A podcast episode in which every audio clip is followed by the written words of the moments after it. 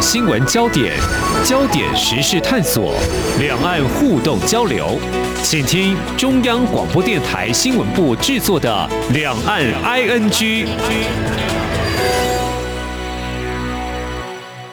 听众朋友您好，我是黄丽杰，欢迎收听两岸 ING 三十分钟，一起掌握新闻时事焦点。目前还在北京进行的冬季奥运，应该是民众最近关注的重点讯息之一哦。那么除了选手的表现之外，我们今天要来关心的是两岸政治人物在北京冬奥会面的谈话，还有近来中国官方的对台动作。其实我们知道，从二零一六年开始，两岸因为没有找到政治共识基础，影响了政府跟民间的互动交流，而迈入新的一年，共机持续扰台，两岸关系情势发展可能会受到哪些因素的影响？我们在今天邀请台湾大学政治学系副教授陈世民观察探讨，非常欢迎陈副教授，您好。呃，主持人好，各位听众好。好，我们知道这次台湾有四位选手来参加北京冬奥，也参加了四号的北京冬奥开幕式。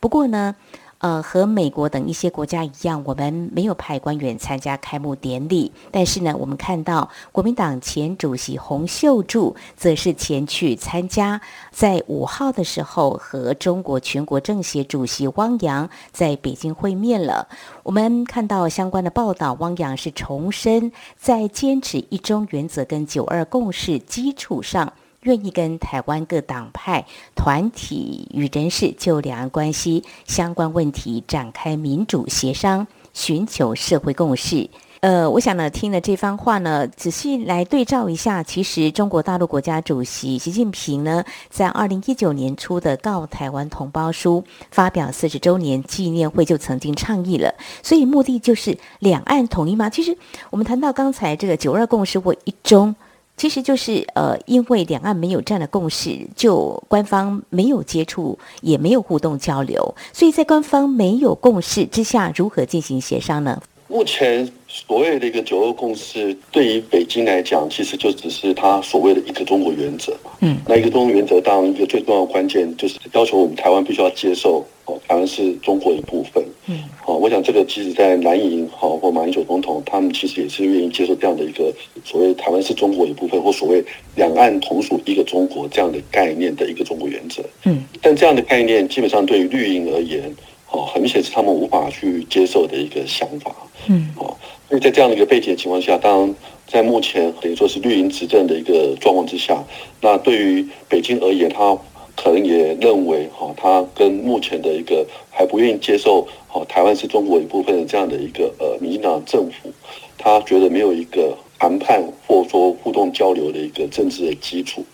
那这也是为什么说从二零一六年蔡英文总统上任以来，等于说。两岸之间的一些呃呃，包括海基海协会的事务性谈判，也就因此也就都中断下来了嘛。嗯，所以这个本身等于说双方哈，等于说对于绿营的一个政府跟哈北京的政府而言，在彼此之间对于台湾是不是中国一部分这一个问题上面，双方很明显是南辕北辙的。嗯哼，那自然而然，或许对于北京来讲，他可能觉得说，在这样的一个状况之下，至少在民党执政的时期。就像过去陈水扁执政的时候也是一样，他觉得说跟目前的民进党政府可能没有什么样的一个呃能够去进行交流或者说谈判的一个可能性。那这或许也是为什么说他会提出所谓民主协商哦这样的一个概念。嗯，哦因为毕竟你提民主协商，哦我想对北京来讲提民主协商，其实这是蛮奇怪的。是民主这个字眼。对，北京其实中国电商，它不是一个民主国家嘛。嗯嗯嗯，那它针对我们台湾提所谓的民主协商，那十分明显的，哈，他其实就是好想要去跟目前民进党政府以外的其他的反对党的一个反对的一个政治的一个势力，嗯，好，然后对这些反对政治势力，如果说他们愿意接受，哦，中国所谓的啊。一个中国原则，这个台湾是中国一部分的这样概念的一个政治势力，他愿意去强化跟他们之间的一个协商，跟他们交流，好，甚至出去跟他们进行这样的一个互动，好，然后把他们的力量集结起来，好，甚至在某种程度上也可能跟他们有相当程度的一个希望能够做强化啊这些支持台湾是中国一部分的一个政治势力在台湾的一个呃政治的一个实力，好赢得这个政治的一个选举，好，所以这基本上。我个人觉得，北京提所谓民主协商，对于台湾来讲，其实它只是一种统战的一种力量。好，讲明白的其实就是要分化我们台湾的一个社会。好，那我们台湾在应对好中国，好，你看中国过去这几年来，其实对台湾的一个军事安全的压力威胁是非常大的。嗯，那面对这样的一个安全威胁的压力，它很明显的，他希望说去分化我们台湾的一个社会。好，在应对这样的一个中国本身的威胁的时候。好，然后去找一些在台湾内部好愿意接受台湾是中国一部分的这些政治势力，好，然后来让我们台湾没有办法说在应对中国威胁的时候能够团结起来，来应对这样的一个安全的威胁。嗯，那这基本上它是一种统战的一种伎俩，统战的一个运作。好，我们看到洪秀柱呢，在会面的时候，他是说自己很高兴受邀前往北京冬奥会的开幕式。他还提到，中国梦不能够缺少台湾，中国梦是习近平提出来的。他说，台湾不能够在民族复兴浪潮当中缺席。那这是在国民党方面，前主席洪秀柱他个人的一些立场哦。至于谈到这个统战哦，针对汪洋的这番谈话立场，陆委会是表示，中共当局近期借由主办冬奥进行统战宣传工作，更透过和相关国家或台湾方面人士互动，倡议错误的一中原则，以本质为欺骗的民主协商，企图达成一国两制台湾方案目标，政府是坚决反对。陆委会是指出。中共所谓的民主协商，就是消灭中华民国台湾的协商。那么，这是在台湾政府方面的立场哦。好，那么相关的，其实我们来看中国大陆的对台工作哦，两岸的互动交流，海基海协两会过去其实也曾经有过，还记得吗？二零零八年，其实当时的海协会长陈云林曾经访问台湾。跟海基会长江炳坤进行所谓的江城会谈，那么在更早以前有所谓的孤汪会谈，但是呢，谈到国台办呢，最近呢，我们有留意到中国大陆国台办发言人朱凤莲是在上月，就是一月二十六号，在他们的例行记者会当中回答台湾将把本土语言列入中小学必修课的时候。他就说了：“我是广东梅州的客家人，希望有机会到台湾，跟桃园、新竹、苗栗、屏东美浓的客家乡亲面对面交流，尤其啊、用这客家话交流。我们看到媒体报道，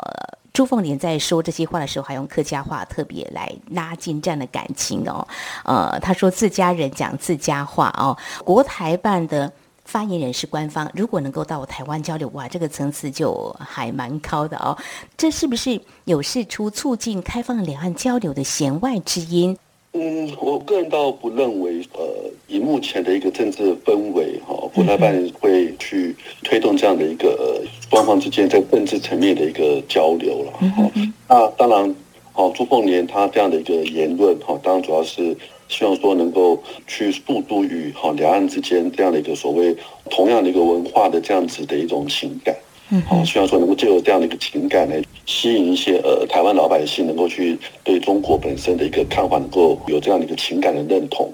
哦，那这个本身哦，当我们。也不排斥他愿意说来台湾访问。基本上，对于目前的民党政府而言，其实他也并不是说反对两岸之间的交流，或者说两岸之间啊，包括蔡英文总统也曾经说过嘛，他也非常乐意去跟习近平啊进行一个啊互动访问啊。但前提的问题关键是在于说。啊，任何的一个交流，任何一个访问，你不能够说先设定一个前提的一个政治框架。嗯，好，对于普京来讲，他所要求的一个我们台湾的一个好政治层面的一个访问，他都会先要求我们台湾必须要先接受一所谓一个中国的政治框架，嗯，来作为一些条件。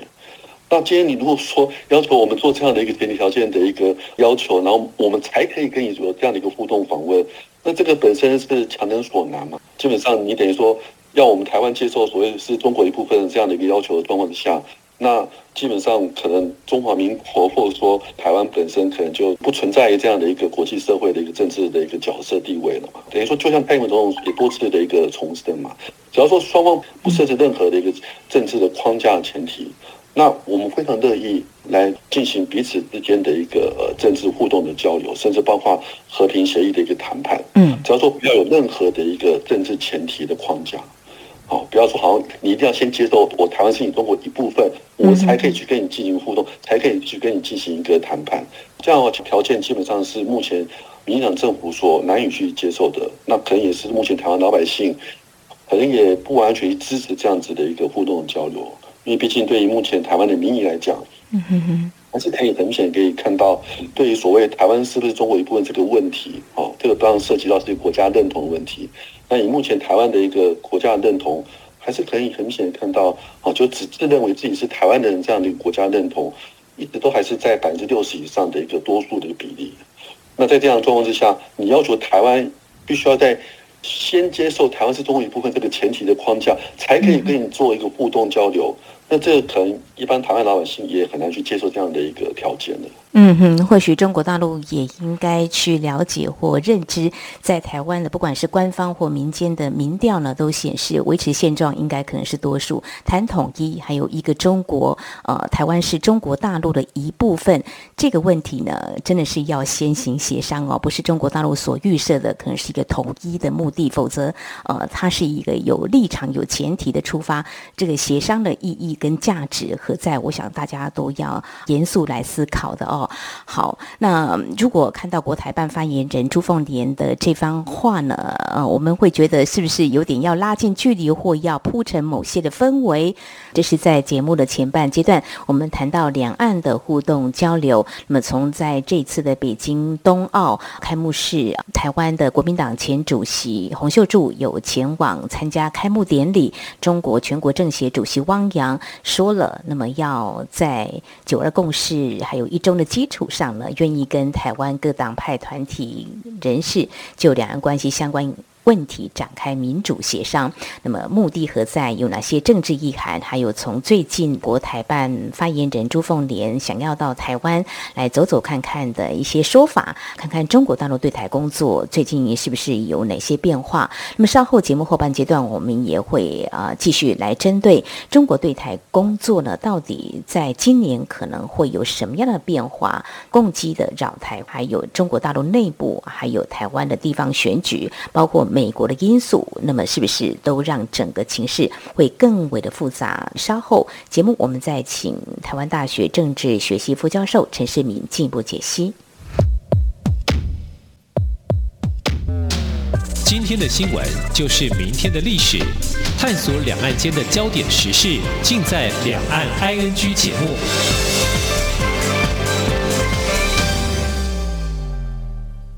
这里是中央广播电台，听众朋友继续收听的节目是《两岸居》，我们节目持续访问。台湾大学政治学系副教授陈世民，在今天我们所关注的是两岸的互动交流，特别是今年两岸情势会有哪些变化？我们呃，在接续刚才我们所触及到的相关的焦点，嗯，如果说呃汪洋他这番话是着眼在对台工作的统战哦，我们就呃聚焦来看，我们知道今年秋天习近平他渴望连任。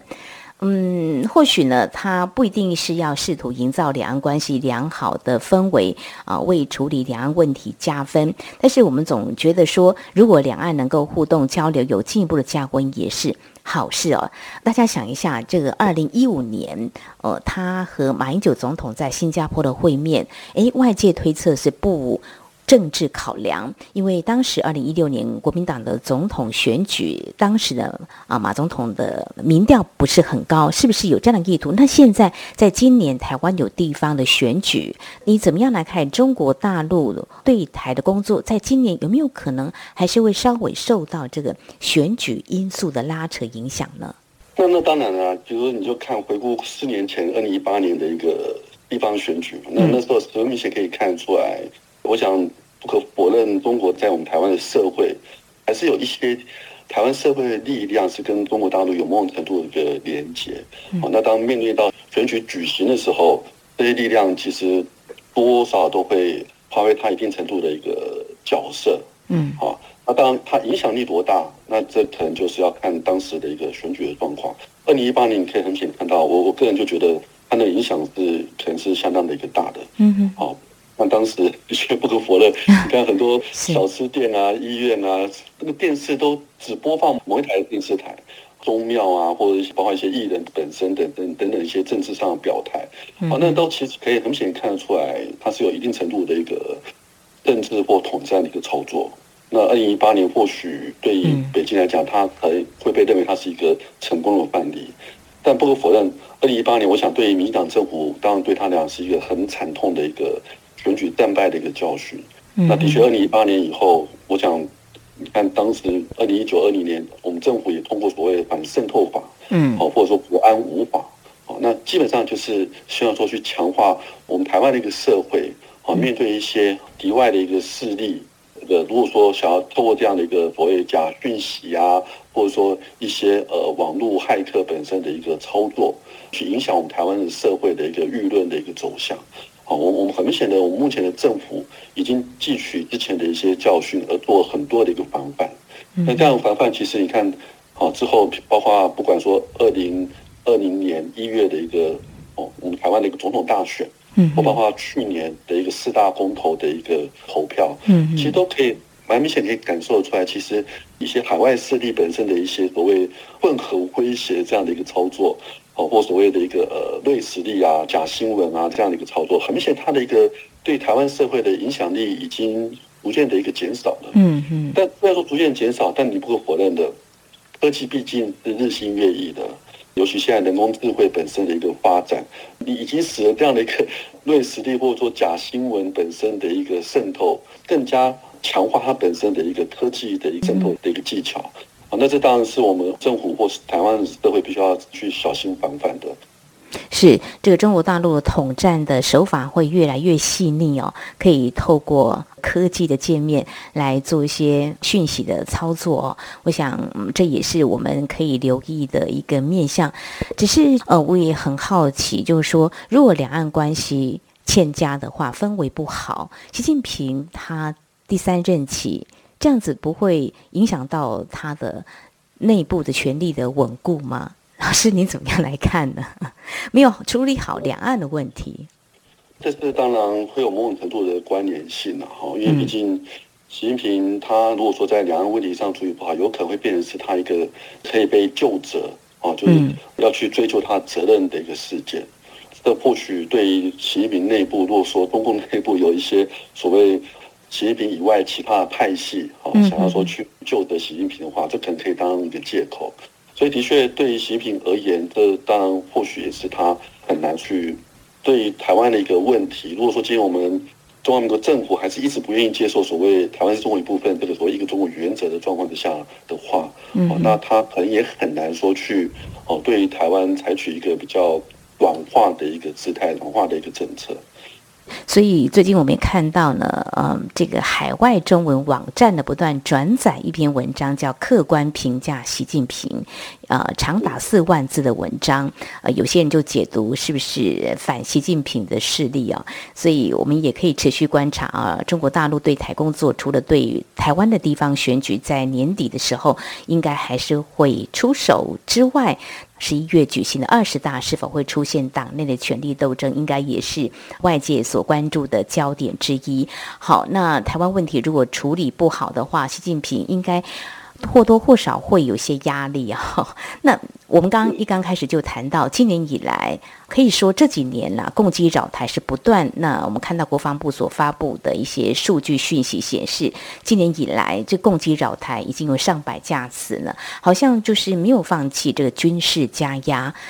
怎么样来解读呢？就是说他会不断的给台湾加压，就是。呃，一定要接受这个一个中国或九二共识是这样子吗？还是说，它内部呢，其实可能也出现一些奇异的呃对台处理不一样的做法，是出现这种情况吗？不晓得老师怎么样来观察中国大陆对台工作？国台办发言人想要到台湾，可是你两岸氛围不好，怎么来呢？不太可能哈、那你又一再的呃共击扰台，这似乎是出现了某种程度的矛盾啊。其实中共他对台湾的一个作为，其实就是一种恩威并施的统战嘛。哦，对对，就是恩跟威同时进展的。他恩的方面，他也是会经常发表一些所谓对台湾年轻人啊的他们所谓的一个让利的一个作为措施啊。嗯，但是威的部分，他也还是持续的在做，包括刚刚讲的这个军机老台。那军机老台对于北京来讲，当不可否认，在过去几年，哦，包括我们台湾跟美国、欧洲，或者说些日本、澳洲本身的一个关系是有相当程度的强化。嗯，那对于北京而言，他可能觉得他需要透过这样的一个呃军机老台的一个作为，好来去向国际社会去呈现，好他本身对于这样子的一个声量，哈，或者说在台湾本身跟国际很多的一个重要国家关系的一个提升，来去表达北京的一个不满。来去表达北京的一个立场，通过这样的一个军机脑来表达北京哦所一再宣称的台湾是中国一部分这样子的一个立场。这是针对台湾，一方面当然也针对其他国家，尤其是美国。嗯，希望说美国不要说去跨越北京本身的一个红线。所以基本上，我想。这一年，呃，的确是比较敏感一点啊，因为毕竟今年秋天，哦，中共二十大的一个召开，嗯，那习近平当现在很明显看得出来，他是打算要继续的连任，其实是相当程度上是对于中共的一个政治体制是一个很大的挑战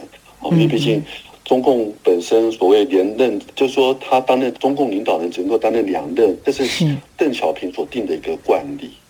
那习近平现在就要打破这个惯例，嗯。你要打破这个惯例，所以说你习近平有足够的一个威望，甚至你有足够的一个功业功勋，可以让人家哦对你有一定程度的心服口服。嗯，否则基本上你这样的一个打破邓小平所定的惯例，你有可能会导致相当程度的一个中共内部其他派系本身的一个反弹。所以这个本身，我想当然是今年影响两岸关系一个呃非常重要的一个关键的因素。基本上我个人觉得啊，如果说今年。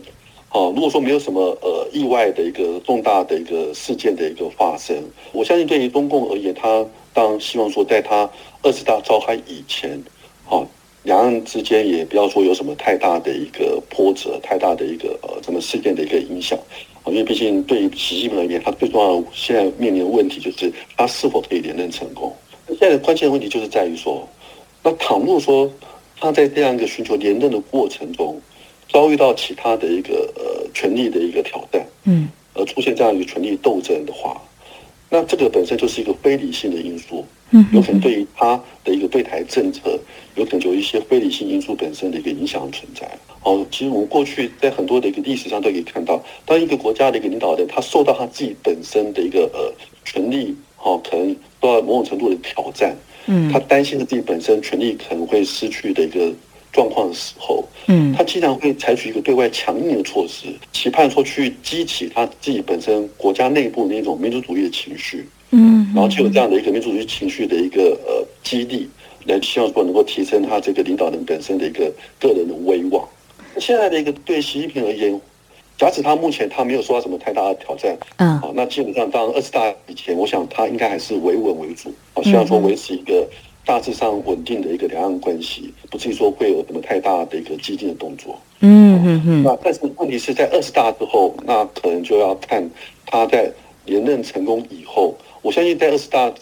他连任成功之后，我想习近平他应该会发表一个呃对台政策的另外一个呃整个政策的一个总框架。那这个框架到底在对台政策上会有怎么样的一个演变？嗯，包括像最近有些大陆学者，好像张念慈本身所说到的，他说中中国应该有一个什么统一的一个法律，哦，这样的一个类似像这样的概念，会不会是日后在二十大习近平顺利连任成功以后，可能会去把他的整个对台政策朝向一个更加促统的一个方向去去进行这样子的一个施压？那这个是一个值得观察的地方。假使在他二十大之前，没有遇到什么样的一个权力挑战，那基本上我我相信二十大之前，基本上我相信习近平应该也不至于说会去哦有什么太大的强硬的动作。但是现在会令人感到担忧的地方，当然是在于说，我就像你刚刚也提到，这个海外一篇文章四万多次，是啊，所谓全面客呃呃客观评价习近平的文章，嗯，那这个其实某种程度上都可以让人家感受到，中国内部其实还是有一些反习的一个势力。嗯，哦，对于习近平要想要去争取连任第三任的一个不满，啊，那这样的一个不满的一个势力到底有多大？到底有没有可能会导致对习近平权力的一个挑战？嗯哼。那如果说有这样的一个权力的挑战，有这样的权力斗争的一个事情的出现，它就是一个不理性的因素了。嗯，那这样不理性因素是否对习近平而言，他会想要说，就像一九八二年乌克兰战争一样，他会想要说，利用这样的一个对外强硬的一个作为，嗯，然后来激发中国内部的民族主义情绪，来去提升他在整个中国内部的一个威望，帮助他能够顺利的连任成功。嗯，那如果说他有这样的一个想法，那环顾现在他能够对外强硬的一个作为的一个面向的地方，很有可能就是台湾了。哦，那这当然是我们台湾必须要稍微关注、小心的一个地方的。是是是。一方面，现在冬奥嘛，冬奥之前二月二十号结束之前，我想应该北京当然也不至于有什么强硬的动作。那现在一个国际注意的大事，当然是乌克兰的局势嘛。现在的问题就是说，乌克兰局势一个问题，让人家值得去去思考的问题就是。假使乌克兰真的爆发战争了，俄罗斯真的入侵乌克兰的，那美国它在或许迫于一些国际的压力，使它可能对于这样的一个呃，在乌克兰本身的一个哦战争的时候，是否有可能因为美国陷入在整个欧洲和乌克兰的一个战争的一个泥沼，嗯，而使得他在整个东亚局势上有可能会分身乏力，而这样的一个可能性是否会让？北京觉得这是一个他的一个可乘之机。对于中共来讲，我相信以目前中共的一个军事力量，他应该还是没有把握，哦，能够在一个有美国的一个介入的状况之下，能够赢得对台湾的一个战争。是，这国际局势也会牵动到台海的关系哦，真的是非常的错综复杂。在今年看起来是这个样子。那么，习近平要稳住这个内部的权力，这个安内呢，在续任第三任之后，未来是不是也会提出一个促统的框架，也是一个关注的焦点。在今年蔡总统的元旦谈话就特别提到，就是说提醒中国大陆呢，不要误判情势，呃，更要防止内部军事这个冒进主义的扩张。最后呢，就谈。一下刚刚提到美国的角色啊，包括乌克兰的问题啊，还有就是说美中台的关系。其实我们知道，从美国前任总统川普期间到去年拜登总统上任以来，台美关系如果相较美中关系，应该是来得要好了哈。那么美国在一个中国政策下有台的动作，应该也是会影响两岸关系重要变数吧？因为我们这几年。感觉到啊，有台的一些相关的一些政策还不少，中国大陆都是呢持反对强硬的立场。那我们看到美国十一月的其中选举就是参众议员选举，中国问题应该还是可能会关注吧？呃，是不是也会对两岸关系多少有一些牵动呢？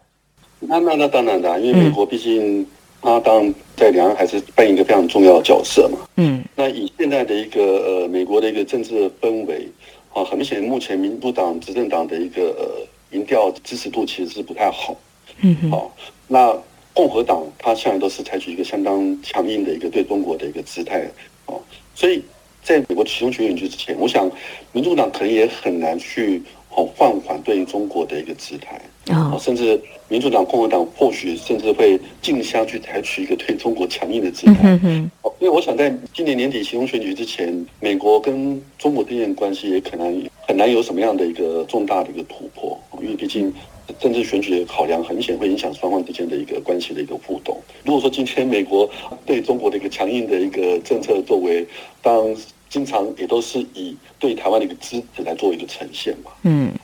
所以这样的一个状况之下，当然也会让北京跳脚啊。我想北京向来认为，台湾没有美国支持，台湾是不可能独立出去的。是啊，所以你美国呃，如果说在此的一个哈启动选举之前，呈现一个更多的一个对台湾的支持，是否会让北京觉得说你美国是在暗中啊在支持台湾本身的一个独派的一个势力、独派的角色？嗯，那这本身当然也可能会是让北京所无法接受的地方。那如果有这样的一个事情发生，那当然有可能会。使得北京它可能会采取更强硬的一个姿态。如果看过去一两年那个军机老台，所以我想这都是相互联动在一起的。我想呢，中国大陆这几年呢一再的以军事加压，那么希望能够所谓促统。好，我想在今年呢，两岸情势变化呢，受到蛮多政治因素的影响，包括中国大陆的换届政府、台湾的地方选举，还有美国其中选举，都会相互影响。另外还有国际情势，也或多或少都会有一些牵动，是值得我们进一步来关注的哦。非常谢谢台大政治学系副教授陈世敏今天的观察解析，谢谢您，谢谢你，谢谢。好，以上呢就是今天节目，非常感谢听众朋友您的收听，华丽姐祝福您，我们下次同一时间空中再会。